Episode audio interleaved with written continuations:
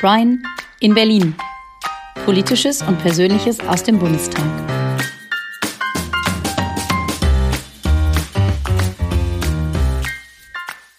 ...2024. Ein Ausblick. Hallo und guten Tag, lieber Brian. Hi, Mareike. guten Tag. Jetzt ist das neue Jahr schon angefangen und, ähm, und wir blicken ein bisschen auf 2024, was da alles kommen mag. Ähm, das ist in Deutschland und in Europa relativ viel. Ähm, aber bevor wir in die Zukunft schauen, frage ich erstmal, wie war denn eigentlich Weihnachten und Silvester bei dir? War mal schön, die ganze Familie wiederzusehen. Und wie das bei den meisten so ist, sind die Feiertage dann immer doch sehr stressig und äh, sehr viele Termine, zu denen man ähm, dann auch immer wieder mal etwas spät dran ist und mit viel Gepäck ein oder ein Geschenk unterwegs ist. Ähm, also fast äh, wie die Arbeit in Berlin von Termin zu Termin. Aber mhm. es war schön und äh, es gab wieder viel sich gegenseitig zu erzählen und das macht Weihnachten ja auch aus. Ja, das Essen stimmt. war auch lecker. Essen war auch lecker. Was ja. gab's denn? Ähm, am Heiligabend gab es Raclette. Mhm. Und ähm, dann am ersten waren wir im Restaurant und am zweiten Weihnachtstag auch mit den jeweiligen Familien. Mhm. Super. Jeweils zusammen, genau. Okay, das ist natürlich schön. Ja, sehr gut. Also äh, es gibt keine, äh, also Raclette hat sich ja mittlerweile so ein bisschen eingebürgert, auch als Heiligabendessen irgendwie. Es ist auch immer schön, weil man so so in Etappen essen kann und man muss nicht so die ganze Zeit irgendwie äh, so servieren und abräumen und den nächsten Gang irgendwie auf den Tisch bringen. Ähm, und es gibt ja Familien, da gibt's immer Kartoffelsalat und Bockwürstchen. Aber ich glaube, das ist so eine so eine protestantische, so eine evangelische Tradition ähm, und gar nicht so katholisch, glaube ich. Aber da äh, habe ich mich jetzt auch geoutet als Katholikin. Also bei uns gab es nie Kartoffelsalat und Bockwürstchen. Und bei euch offensichtlich auch nicht, oder? Bei uns auch nicht, aber ich bin evangelisch. Also so. Ah, hm. Okay. Keine Ahnung. Vielleicht woher musst du noch mal recherchieren bei euch in der Familie. aber äh, Raclette gab schon öfter an Heiligabend. Ja, cool. Und ist ja auch gesellig. Man kommt ins Quatschen, man hat ein bisschen Zeit. Hm. Ja, das stimmt. Dann auch mit Raclette-Käse, den französischen lieber als den aus der Schweiz. Hm. Ja. Okay. Haben wir alle Streitfragen. Der. Bezüglich immer. Wie lustig. Ist das ja. bei euch eine Debatte? Also muss es der französische oder der Schweizer Käse? Der Schweizer schmeckt wahrscheinlich auch total neutral. Also das. hat sich so, hat sich einfach so ergeben. Ja, lustig. Aber ich wüsste gar nicht warum. Schmeckt halt irgendwie dann ge gewohnheitsmäßig besser. Mhm, ja, lustig. Ähm, und für manche, die sagen dann, nee, muss doch mal Gouda dabei sein oder so. Ja, also das ist ja bei Kindern dann schnell der Fall. Also ähm, ich habe eine äh, elfjährige Tochter und die hat am liebsten Gouda. Da alles, der ist ein bisschen, bisschen weniger intensiv vom Geschmack so ne. Cheddar ja. funktioniert auch gut. Hm. Ist man ja wieder beim intensiveren. Ja, das stimmt allerdings. Den gibt's hier ja auch viel, dadurch, dass ich ja viel Kontakt zu der irischen Kultur habe. Ähm, da darf es dann auch schon mal Cheddar in verschiedensten Varianten sein hier bei uns. Ähm, aber äh, hast du eine mega Überleitung? Achtung, vom Thema alles Käse kommen wir zu Milchbauern und Landwirten. hey, ich würde total gerne mit dir darüber sprechen, was in der nächsten Zeit so ansteht an Terminen. Und ähm, ich habe schon erfahren, dass du in den nächsten Tagen bei den Landwirten im Kreis Recklinghausen eingeladen bist zu einem Gespräch über eine Petition, die die gemacht haben. Willst du mir ein bisschen was dazu erzählen? Weil es ist ja auch vor dem Hintergrund der jetzt gerade stattgefundenen ist das grammatikalisch richtig, der, der Proteste, die gerade stattgefunden haben, ähm, der Landwirte in ganz Deutschland. Ähm, da ist das natürlich ein äh, sehr äh, sensibles Thema. Ähm, um was geht's da und bei und wo genau bist du da und was steht in der Petition und was machst du mit dieser Petition? So viele Fragen auf einmal. Lieber Brian, erzähl. Okay. wo fange ich an? Also, ich denke, da sind wir ja noch auch zeitlich bei der Zeit kurz vor Weihnachten. Mhm. Ähm, wenn wir uns daran erinnern, dass ähm, vor dem Hintergrund, dass der Bundeshaushalt deutlich äh, unter Druck geraten ist, weil eben 60 Milliarden Euro fehlen und äh, die Bundesregierung Vorschläge gemacht hat, wie wir eben zumindest im ersten Jahr nach dieser Nachricht dann im Haushalt das einigermaßen abbilden können, gab es ja auch Vorschläge, die äh, die Landwirtschaft betroffen haben und äh, das eben auch auf lautstarke Kritik getroffen äh, ist. Ich verstehe, mhm. Wenn die eigenen Interessen berührt sind, dass man dafür streitet, dass man auch die Argumente, die man dafür hat, ins Feld führt und ähm, glaube auch, dass Protest, um die eigenen Argumente zu verstärken und im öffentlichen Diskurs wahrgenommen zu werden, legitime Mittel sind. Ich glaube aber auch, dass ähm, bei manchen Protesten und nicht bei allen, aber bei doch einer äh, wahrnehmbaren Zahl an Protestaktionen äh, das Maß überschritten wurde. Ich habe auch große Sorge, wie viele Trittbettfahrer sich quasi das ähm, Anliegen der Landwirte dann zu eigen gemacht haben, um da ja auch ganz andere Forderungen mit aufzumachen. Mhm. Ich glaube, das eine ist so ein bisschen die sprachliche Eskalation, das andere sind Bilder von Heuballen mit ähm, Galgen dran, wo dann eine symbolische Ampel hängt. Mhm. Das andere ist, dass ähm, Büros eben beschmiert wurden, zum Teil in den Briefkästen Fäkalien entleert wurden. Ach Quatsch. Äh, in Niedersachsen ist das passiert beispielsweise. Unglaublich. Meine, was natürlich auch Sorge macht und äh, was uns alle nicht kalt lassen darf, ist, äh, wie die Situation äh, in Schleswig-Holstein war, an der Fähre, wo mhm. Robert Habeck äh, privat unterwegs war und äh, sich dann einen sehr wütenden Protest gegenüber sah. Es geht nicht darum, dass man davor demonstriert hat. Ich glaube, das muss man auch aushalten, sondern es ging, geht um die Frage der Blockade und mhm. noch viel schlimmer dem Versuch dort dann eine solche Fähre zu stürmen. Mhm. Ähm, man darf ja auch nicht vergessen, neben dem Minister sind da unbeteiligte Familien, mhm. äh, wo man mit den Kindern im Familienurlaub war, wo, wo man jetzt auch äh, nach und nach hörte, was das für eine bedrückende Stimmung auch war, die mhm. in drei gar nichts damit zu tun haben und auch nichts dafür können, dass sie jetzt zufälligerweise zeitgleich da die Fähre mit Robert Habeck nehmen. Mhm. Darf ich kurz da eine Nachfrage stellen? Also ähm, ich habe einen Artikel gelesen, äh, in dem stand, dass, ähm, dass der Herr Habeck gesagt hat, er würde, er wäre gesprächsbereit, er hat es vermitteln lassen über einen Polizeisprecher, glaube ich. Und dennoch hat ähm, äh, eine andere Partei behauptet, er hätte sich geweigert, überhaupt in einen Dialog zu treten. Ähm, und vor allem, wenn es eine private Fahrt war, ähm, eines Politikers.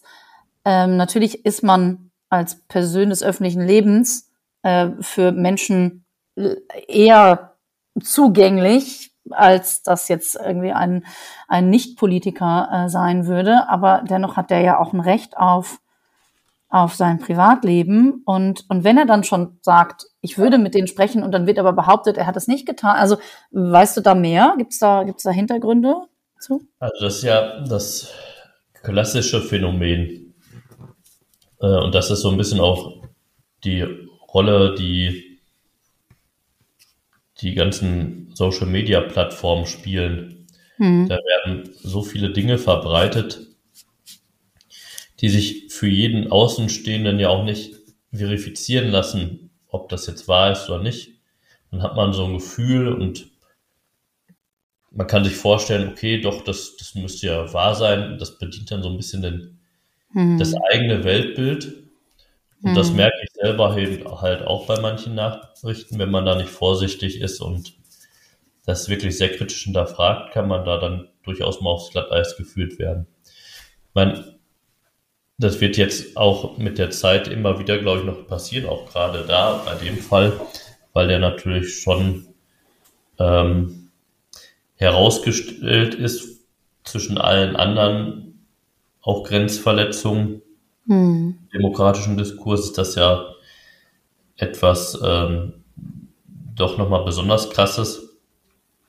Da werden wahrscheinlich immer weitere Perspektiven aufgemacht und Behauptungen aufgestellt. Ähm, unabhängig jetzt, ob es ein Gesprächsangebot gab oder nicht, äh, gibt es ja keine Rechtfertigung, so eine Fähre zu stürmen, beispielsweise. Nein, nein. Und ähm, auch da hätte ich mir ein klares Wort äh, von allen demokratischen Parteien, von allen Demokratinnen und Demokraten gewünscht. Ich fand erschreckend, wie viele relativierende Worte es auch gab. Ob das der Gemeindebürgermeister ist, der sagte, gut, da war, der hat davon gesprochen, dass der Protest eine Spur zu hart oder eine Spur drüber war, irgendwie so war die Formulierung. Okay, eine Spur drüber sind ja. vielleicht Schimpfwörter, aber das ist doch schon mehr als eine Spur. Genau. Und äh, auch, auch manch anderer Bundestagskollege aus der Opposition hatte sich sehr ähm, zurückhaltend in Kritik geübt und hat davon gesprochen, ja, Privatsphäre des Ministers sollte man respektieren. Also, also ich finde, da, das wäre mir auch vollkommen egal, ob das jetzt ein Minister von der eigenen Partei ist, von einer anderen Partei, da würde ich sagen, sowas geht einfach nicht man kann sich da vorstellen, man kann protestieren. Man kann, wenn der mhm. Da rauskommt äh, und zu seinem Auto geht, kann man auch lautstark brüllen. Man kann auch seine Forderungen brüllen. Ob das dann immer eine kluge Strategie ist, ist was anderes. Aber mhm. soll man machen, muss man aushalten auf der anderen Seite. Aber wie gesagt, diese Form und es äh, war eben zu vernehmen, dass es auch sehr, sehr knapp war, dass es um wenige Minuten ging, zwischen der Entscheidung, man legt jetzt wieder ab und mhm. die äh, ja auch wütende Menge wäre an Bord gekommen, zeigt mir doch irgendwie, wie brenzlig so eine Situation ist. Und das kann ganz schnell eben auch nicht gut ausgehen. Mhm. Und was das dann bedeutet und wie auch die Eskalationsstufen, die, die da drin stecken, die noch folgen könnten. Mhm. Das, das sollte halt allen bei der Frage wie mache ich auf mein politisches Anliegen aufmerksam zu denken geben, weil wir leben in einem freien Land, in einem demokratischen Land mit Rechtsstaatlichkeit, wo wir all das ausleben können, aber alle, die das ausleben wollen, auch die Verantwortung haben, mhm. sich an Spielregeln zu halten. Und mhm. im Zweifel haben wir die im Grundgesetz. Und da berufen sich immer viele gerne drauf aufs Grundgesetz, wenn es um Meinungsfreiheit geht, mhm, mhm, aber alle Pflichten, die sich darum mhm.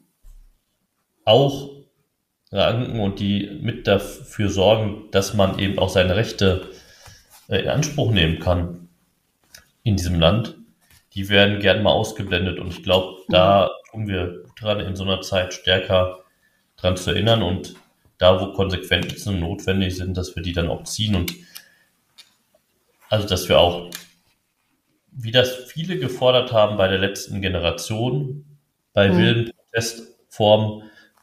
Du erinnerst dich, ich habe das auch mal gesagt, ich verstehe zum Beispiel die Geschichte nicht, wo man den Feueralarm absichtlich im Bundestag ausgelöst hat, was da alles an, an Sicherheitskräften unterwegs war, die mhm. irgendwo anders in der Stadt gefehlt haben. Mhm. Manche Protestformen, die verstehe ich nicht und da war die Kritik sehr lautstark bei der letzten Generation. Ich habe das Gefühl, ähm, wenn man dann mit dem Traktor unterwegs ist, äh, ist die Kritik nicht so laut. Wie für diejenigen, ja. die sich irgendwie vor, an der Straße kleben oder die anders blockieren wollen. Ich habe Bilder gesehen, wo dann die Polizei mit so einem Traktor umfahren wurde und mhm. so hm. weiter. Also wenn, wenn die Polizei dort Stopp sagt, ist auch Stopp und nicht, mhm. ich fahre da noch meinen extra Weg. Mhm. Das ist mhm. genauso falsch, wie wenn ich mich eben an anderen Stelle in der Demonstration in Anweisungen widersetze. Ja, aber ein Traktor ist natürlich äh, rein, ähm, rein von der Masse und der Energie ähm, stärker als das eine äh, Tube Sekundenkleber. wäre. Und äh, wie du schon jetzt so ein bisschen hast durchblicken lassen, da, es wirkt ein bisschen, als würde damit zweierlei Maß oder einer, so also solange die Belange von einer bestimmten Gruppe vertreten werden, dann ist alles Mögliche erlaubt. Aber wenn wenn äh, wenn die jüngeren Menschen oder die die die einfach andere Anliegen haben, andere Sorgen haben, die äh, die dürfen das dann nicht. Äh, also auch, wie du sagst, also Protestformen äh, haben natürlich ähm, äh, bestimmte bestimmte Level sozusagen. Also mit einem Plakat durch die Gegend zu laufen und etwas zu rufen, ist eine Sache. Ähm, Sachbeschädigung, Körperverletzung äh, oder halt Gefahren für andere Menschen ähm, und um also wenn wir die Feuerwehr und die Rettungskräfte äh, falsch äh, benutzen müssen, weil die gerade nicht zu einem Einsatzort kommen können, wo es um das Leben von anderen Menschen geht, dann ist ja was schiefgelaufen. Also da, da habe ich ja, also ich sehe auch ein und ich merke auch, dass so wie du sprichst, dass dir sehr bewusst ist, dass die Menschen offensichtlich große Sorgen haben und große Belange haben, die sie irgendwie kundtun möchten. Aber es gibt halt einfach in der Demokratie Grenzen, die, wenn wir vernünftig darüber sprechen wollen, wie es weitergehen soll, dann sind manche Dinge eben einfach nicht in Ordnung. Ähm, und vielleicht kriegen wir so auch nochmal den Bogen zu, zu dem Thema Petition. Also wenn du jetzt einen Termin hast mit seines Landwirte oder sei es eine irgendeine andere Gruppierung, äh, und die laden dich ein und sagen, wir möchten hier über unsere Sorgen, über unseren Ärger mit dir sprechen oder mit ihnen, je nachdem. Ähm, was, ähm, wie gehst du an so eine Situation ran? Bist du verpflichtet? Ist, ist es Teil deines Mandats, solche Dinge mitzunehmen? Oder ist das Abwägungssache? Sagst du, ich finde das gut, dass ihr das so aufgeschrieben habt und ähm, ich nehme es mal mit, auch wenn ich nicht versprechen kann, was damit passiert? Oder wie, wie ist das äh, so normalerweise geregelt? Genau, also es gibt ja die Möglichkeit, Petitionen direkt an den Deutschen Bundestag zu richten, dann geht das an den hm. Petitionsausschuss. Ob das äh, eine einzelne Petition ist oder eben eine größere Geschichte, wo man dann mitzeichnen kann. Ähm, das ist der eine organisierte Weg, der auch klare mhm. Regeln hat und wo sich jeder auch ähm, nochmal eigenständig informieren kann über die Seite des Deutschen Bundestages. Da ist es einerseits erklärt, welche Möglichkeiten man hat und auch direkt das Formular dabei, damit man das einreichen kann. Das ähm, ist auch mit wirklich äh, bewusst wenig Hürden verbunden, damit man das möglichst einfach auch nutzen kann. Hm. Da gehen auch viele, vor allem Einzelpetitionen äh, im Jahr ein. Und da wird auch in der Ausschusssitzung dann entsprechend entschieden, was aufgerufen wird und womit man sich gerade befasst. Ähm, wird das der eine Weg und das andere ist, wie jetzt hier in dem Fall, wo kann, oft wird dann Petition gesagt, meistens ist es einfach die Forderung, die Position, die eine Gruppe hat, wie jetzt zum Beispiel Landwirte, die man mir mitgeben möchte, wo ich sage, als Wahlkreisabgeordneter nehme ich das auch mit muss das hm. nicht. Man kann mich auch nicht verpflichten, Termine mit bestimmten Gruppen zu machen. Es gibt wenige Gruppen, mit denen ich das auch nicht tun würde. Mit Leuten, die sich antidemokratisch verhalten, beispielsweise, hm. würde ich das nicht tun. Ähm, aber mit allen anderen, auch wenn ich weiß, ich teile da Positionen nicht, treffe ich mich und äh, versuche auch zu verstehen, was die Argumente sind, warum das Anliegen so verfolgt wird. Und das bringe ich dann auch mit nach Berlin und suche da eben auch den Austausch mit den jeweiligen Fachpolitikern und Fachpolitikerinnen, um zu schauen, welche Möglichkeiten man da hat. Ähm, wenn ich aber auch Positionen nicht teile, dann sage ich das vor Ort in so einem Gespräch auch. Also es ist ja auch nicht meine Aufgabe, mit jedem in meinem Wahlkreis einer Meinung zu sein. Das geht ja auch überhaupt nicht. Ich habe bestimmte Überzeugungen, dafür habe ich auch ein Mandat bekommen und bin auch gewählt worden. Ähm, und wenn ich dann jetzt auch wie beim Thema der Landwirtschaft sehe, es geht, wie einige fordern, alles oder nichts. Entweder man hm. alle Vorschläge zurück oder man ist dann nicht äh, gut gelitten, dann sage ich, also es gibt in diesem Haushalt Notwendigkeiten, die wir alle zu spüren bekommen. Mein, mein Weg wäre, die Schuldenbremse auszusetzen an der Stelle. Da mhm. haben wir auch mit Blick auf die Hochwasserlage ähm, zum Jahreswechsel äh, vor allem in Norddeutschland auch Argumente auf unserer Seite für. Ich nehme zur Kenntnis, dass es bisher ähm, eben auch politisch nicht mehrheitsfähig ist im Deutschen Bundestag. Dann muss ich eben den Weg gehen, den wir jetzt gehen. Und dann finde ich, muss jede Gruppe, muss jeder auch verstehen, dass äh, man nicht nur sich selber da ausnehmen kann und erwartet, dass es dann trotzdem passt, sondern dass jeder einen Beitrag dazu leistet.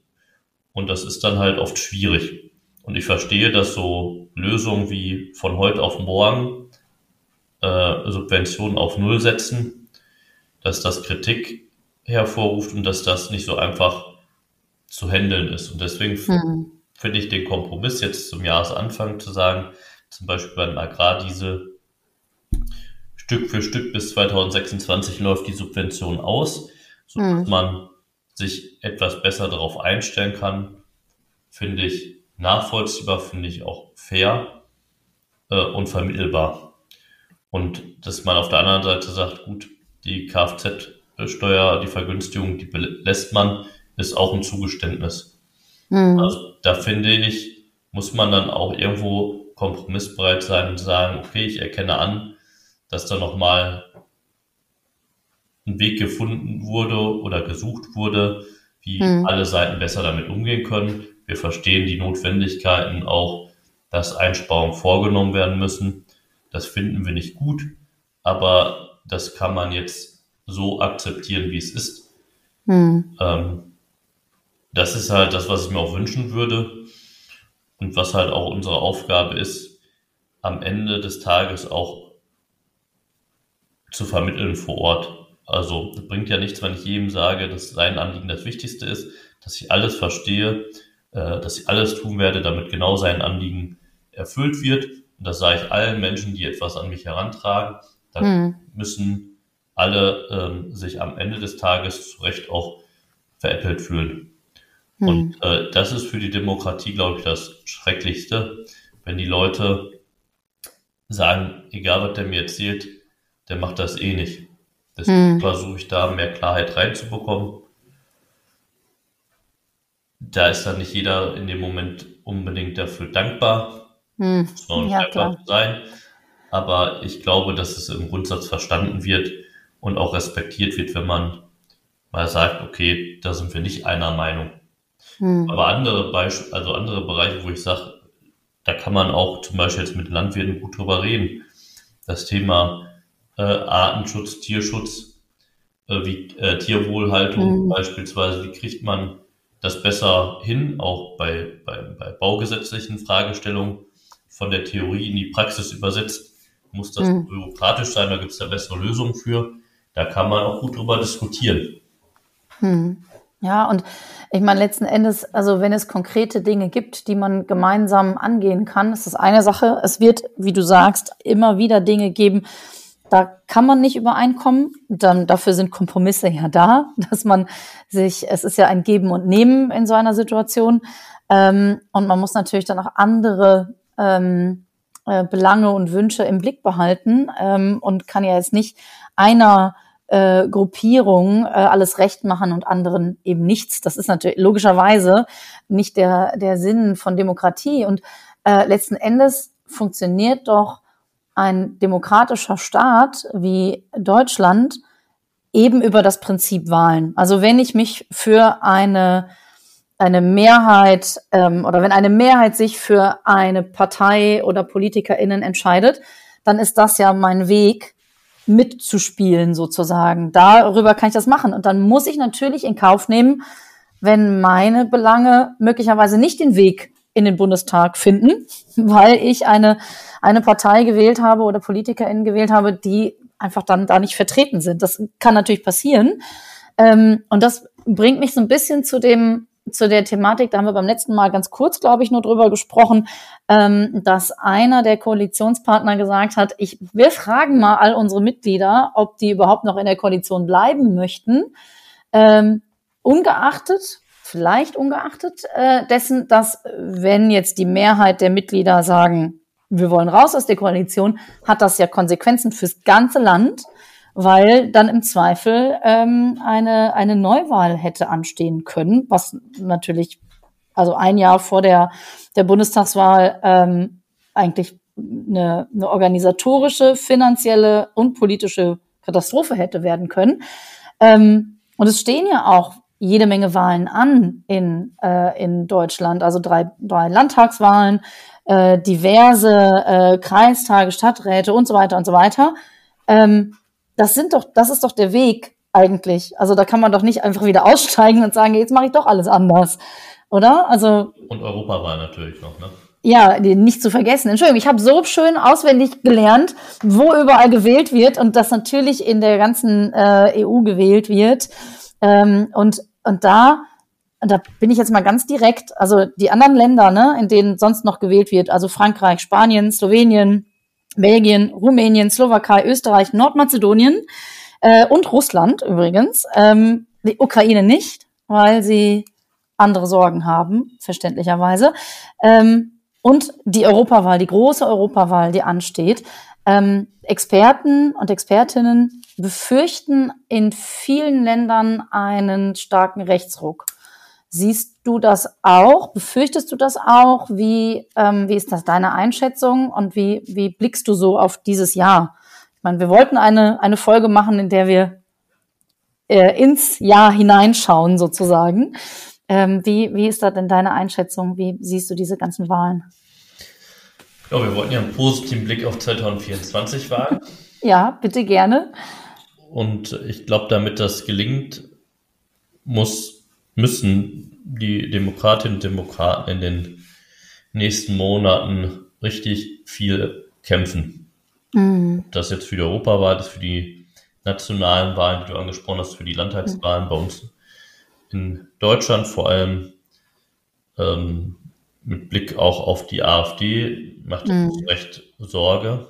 Hm, also für die, die es nicht wissen, gewählt wird in Sachsen, Thüringen und Brandenburg, also drei Länder im Ostteil Deutschlands, die ja. äh, da durchaus äh, rechtslastig sein könnten, werden, sein werden. Ich hoffe ja, ich hoffe, dass wir nach den Landtagswahlen feststellen, dass äh, durchaus auch Umfragen irren können hm. und dass äh, es doch vielleicht auch an der einen oder anderen Stelle noch auf dem Weg dorthin gelingt, ähm, die AfD äh, zu entlarven. An der einen oder anderen Stelle mhm. entlarvt sie sich auch selber. Man muss es halt eben auch sehen wollen. Mhm. Für mich ist das halt ein Ausdruck auch davon, wie groß Frustration ist, darüber, dass mhm. vieles eben nicht sicher scheint. Mhm. Und das ist, glaube ich, unser Auftrag, zu schauen, wie wir diesen Eindruck, soweit es geht, auch revidieren, wie wir auch nochmal deutlich machen, dass wir das ernst nehmen. Mhm. Nur weil ich sage, die AfD ist keine Alternative und wenn man in ihr Programm guckt, dann erkennt man auch, dass sie nur für ein ganz kleines Promille in diesem Land vielleicht gute Politik aus deren Sicht macht, weil es dann mhm. das Vermögen von sehr Vermögenden noch größer werden lässt. Mhm. Wie kriege ich äh, auf der anderen Seite eben das so transportiert, dass ich das nicht gegen die Menschen formuliere, die sich im Moment mit dem Willen tragen, diese Partei zu wählen. Ich habe ja mhm. gegen diese Menschen, mhm. sondern ich mache mir eher Sorgen, um die, um uns, alle gemeinsam, dass das in eine Richtung führt, die wir schon mal vor knapp 100 Jahren hatten und wo mhm. wir wieder hin zurück wollen. Insofern ähm, ist das auch bei der Art und Weise, wie wir da diskutieren und wie wir uns damit auseinandersetzen, glaube ich, wichtig. Mhm. hm, dass wir schon immer deutlich machen, also wir kennen schon an, dass viele Sorgen, die formuliert werden, dass die da sind, dass wir mit denen umgehen müssen und dass wir da auch vielleicht nochmal irgendwie trotzdem mutig sein müssen, eine klare Kante zu zeigen. Vielleicht auch den einen oder anderen das erstmal sagen, was er nicht hören möchte von uns, mhm. aber was vielleicht dann doch auch Respekt herstellt, weil man sich dann doch ernst genommen fühlt. Also ich glaube, mhm. das ist halt das Wichtige bei der Frage, wie kann das ausgehen in, in diesem Jahr. Es soll ja ein positiver Blick werden. Ich glaube, mhm. wir können auch positiv darauf blicken, wenn wir die Arbeit sehen und wenn wir sie dann halt eben auch gemeinsam machen wollen und vielleicht bei der Frage, wie wir uns auch im demokratischen Spektrum profilieren, etwas stärker darauf achten, nicht den rechten Rand einfach dadurch zu stärken. Hm. Ja. Ja, also es klingt nach ähm, äh, Bange machen gilt nicht, äh, sondern besonders äh, stark daran arbeiten, ähm, den Menschen zu erklären, was sie verlieren an demokratischem Leben, an Freiheit, an Rechten, wenn die Situation, oh, diese, diesen Zeitsprung in knapp 100 Jahre zuvor, äh, tatsächlich, wenn diese Situation eintritt, dann haben wir, haben wir in ganz Europa ein, ein großes Problem natürlich. Und wir, wie du sagst, das Problem haben wir dann alle und nicht mehr nur eine kleine Gruppe. Und, ähm, ich ja. verstehe natürlich auch das Problem, was, was wir im europäischen Kontext haben, dass wir einige Länder um uns herum haben, wo die Ergebnisse eben auch schon sehr deutlich sind. Wenn man nach Italien guckt, jetzt in die Niederlande, mhm. nur alle ja. die, die sich dann bei dem Gedanken erwischen, ach, das ist da jetzt ja auch nicht so schlimm, da, ja. da steht das Land auch noch. Mhm. Ähm, manche meinen ja auch, dass die italienische Regierung anders als im Wahlkampf dann deutlich äh, softere Töne angeschlagen hätte. Mhm. Ähm, ich glaube, so leichtsinnig sollte man nicht sein, einfach darauf zu vertrauen, dass das dann alles nicht so schlimm wird.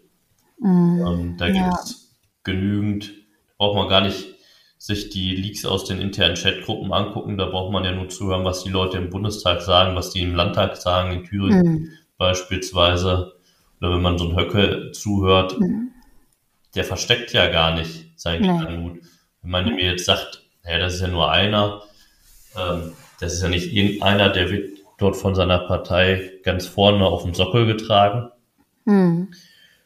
Und ähm, das sollte, das sollte sich jeder gut überlegen, wie er dann sein Wahlrecht nutzt. Gar nicht wählen mhm. zu gehen übrigens, mhm. ist aus meiner Sicht dann auch keine Option, Nein. weil es stärkt dann rechts außen auch.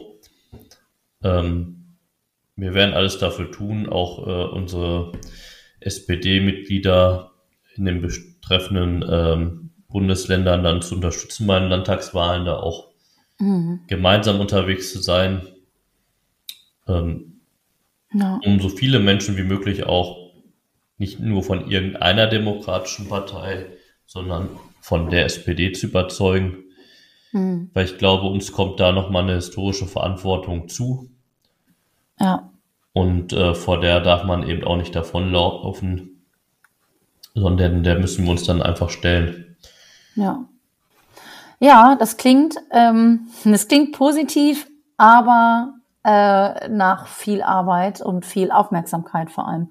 Also ähm, man kann, ähm, auf Englisch sagt man, you can't take the eye of the ball. Also ihr könnt nicht äh, aus den Augen verlieren, was jetzt gerade wichtig ist. Ne? Und da, ähm, das werden, äh, also jetzt gerade in den nächsten Monaten werden das viele, viele Stunden ähm, zusätzliche Arbeit bedeuten und äh, sehr viel intensive, ähm, intensive Stunden für, für alle DemokratInnen.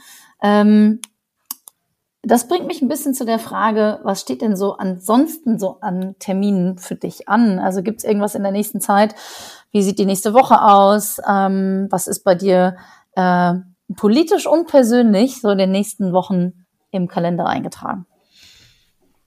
Also wir haben jetzt noch die Klausurtagung der Bundestagsfraktion, mit der beginnen wir quasi äh, die politische Arbeit in diesem Jahr. Dann äh, geht es auch mit den ersten Sitzungswochen in Berlin los.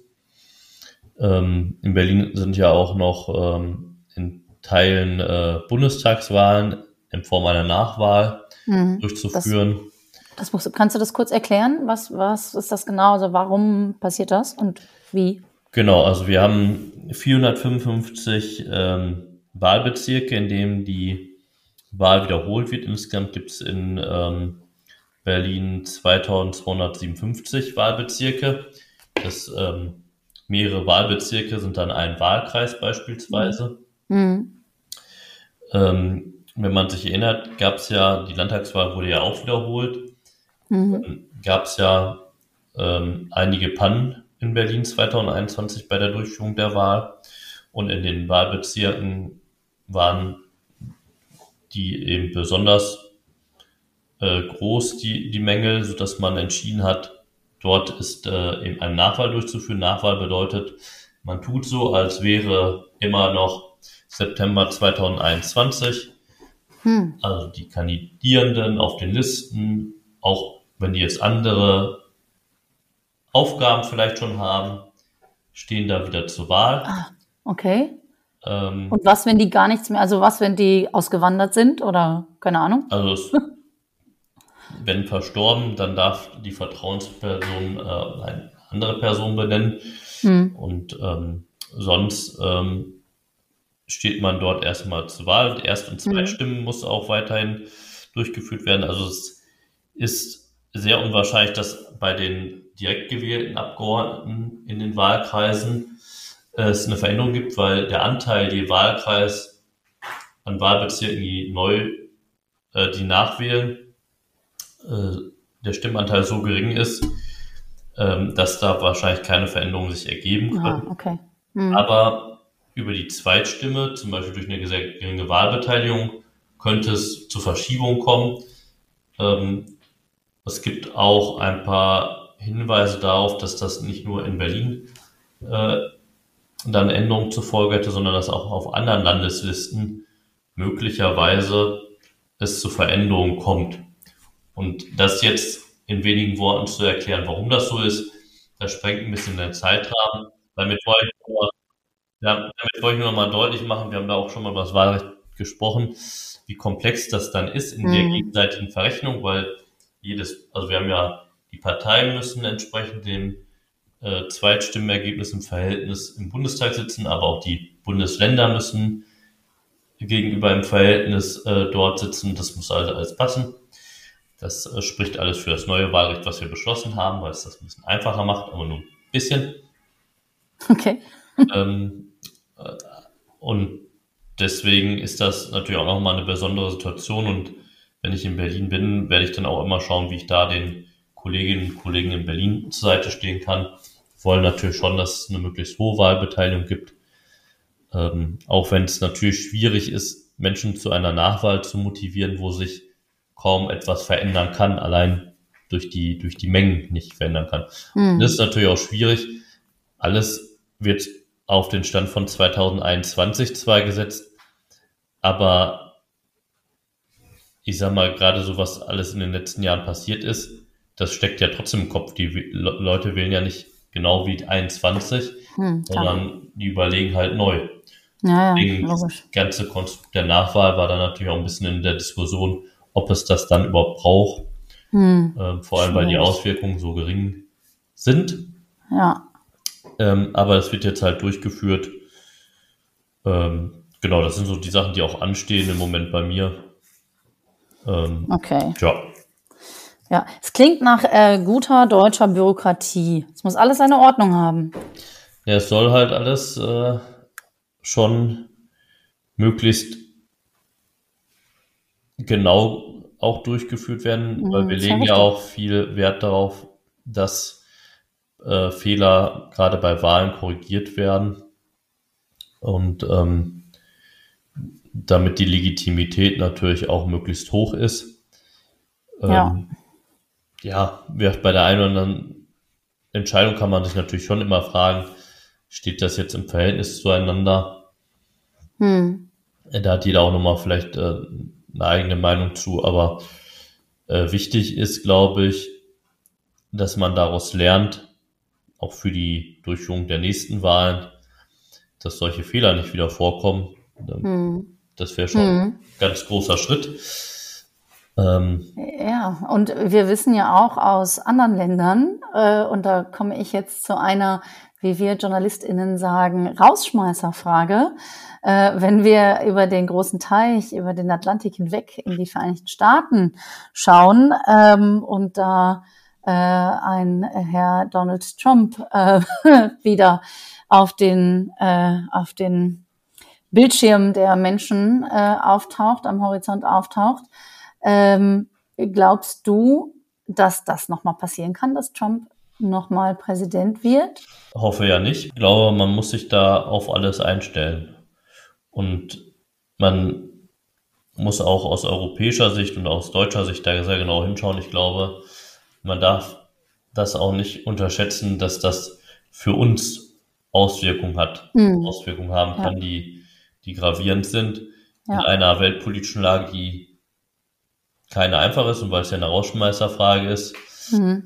Ähm, wir können da ja wenig Einfluss drauf nehmen, aber ich äh, beobachte das halt auch mit einer starken Sorge und drück dort den Demokratinnen, aber auch den Republikanern, die in ihrer Partei eigentlich alles dafür tun wollen, dass es Alternativen, demokratische Alternativen zu Donald Trump gibt, äh, dass die am Ende vielleicht schon in den Vorwahlen die Nase vorne haben und sich gar nicht die Frage stellt. Ich glaube, mhm. das würde den USA eigentlich auch sehr, sehr gut tun.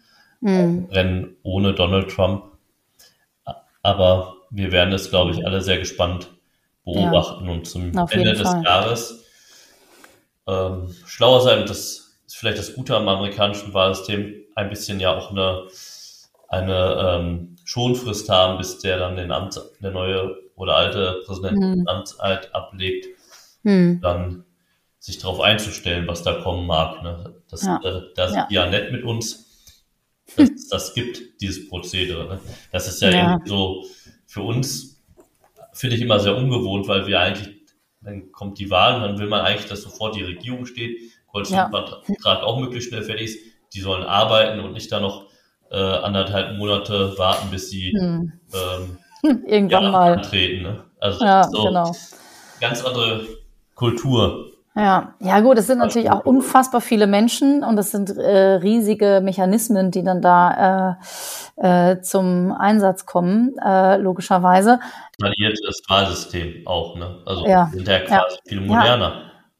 Ja. ja, aber es bedeutet natürlich, es bedeutet natürlich auch, dass, äh, dass es so anfällig sein kann für, für ähm, für Fälschungen und so weiter. Das ist natürlich echt, echt schwierig. Und das werden wir, wie du gerade gesagt hast, das werden wir mit großer Spannung alle verfolgen. Ähm, und ich möchte gerne mit einem Zitat von Friedrich Dürrenmatt schließen heute. Die Welt ist ein Pulverfass, in dem das Rauchen nicht verboten ist. Und ähm, das ist tatsächlich, glaube ich, äh, wenn wir auf die weltpolitische Lage gucken, immer noch sehr treffend, auch wenn es schon viele, viele Jahrzehnte alt ist, dieses Zitat. Ähm, also, wir können das Rauchen den Leuten nicht verbieten, aber vielleicht können wir äh, ein bisschen an den Zündschnüren was richten, hoffentlich. Und äh, als ganz kleine Anekdote zum Schluss vielleicht, lieber Brian, ich weiß nicht, ob dir das bewusst ist, aber die Tatsache, dass Trump Präsident geworden ist, damals, damals, ist ja jetzt schon echt eine Weile her, die hat ja dazu geführt, dass ich in die SPD eingetreten bin. Ich freue mich, ich freue mich einfach, dass du den Weg gegangen bist und ich rede mir weiter ein, dass du den ganz unabhängig gegangen bist, weil Natürlich. du viel Gutes bewegen wolltest und nur gesehen hast, dass in den USA äh, Gefahren lauern, die man in Deutschland abwehren muss. Da hilft natürlich eine Mitgliedschaft in der Sozialdemokratie für alle, die die Demokratie stärken wollen und zuhören und noch nicht Mitglied sind, sind herzlich eingeladen. Das hast du sehr schön gesagt. In diesem Sinne, lieber Brian, vielen herzlichen Dank für das Gespräch. Ähm, toi, toi, toi für die nächsten Tage und Wochen und Monate. Wir hören uns wieder. Ähm, hoffentlich auch alle, die uns zugehört haben. Und äh, ich sage mal, bis dahin. Ciao. Tschüss. Vielen Dank fürs Zuhören. Bis zum nächsten Mal. Das war eine Folge des Podcasts Brian in Berlin. Politisches und Persönliches aus dem Bundestag mit Brian Nichols, SPD-Bundestagsabgeordneter für den Wahlkreis 122, Datteln, Haltern am See, Herten, Mahl und Oerkenschwick. Redaktion, Schnitt und Technik Mareike Gräpe.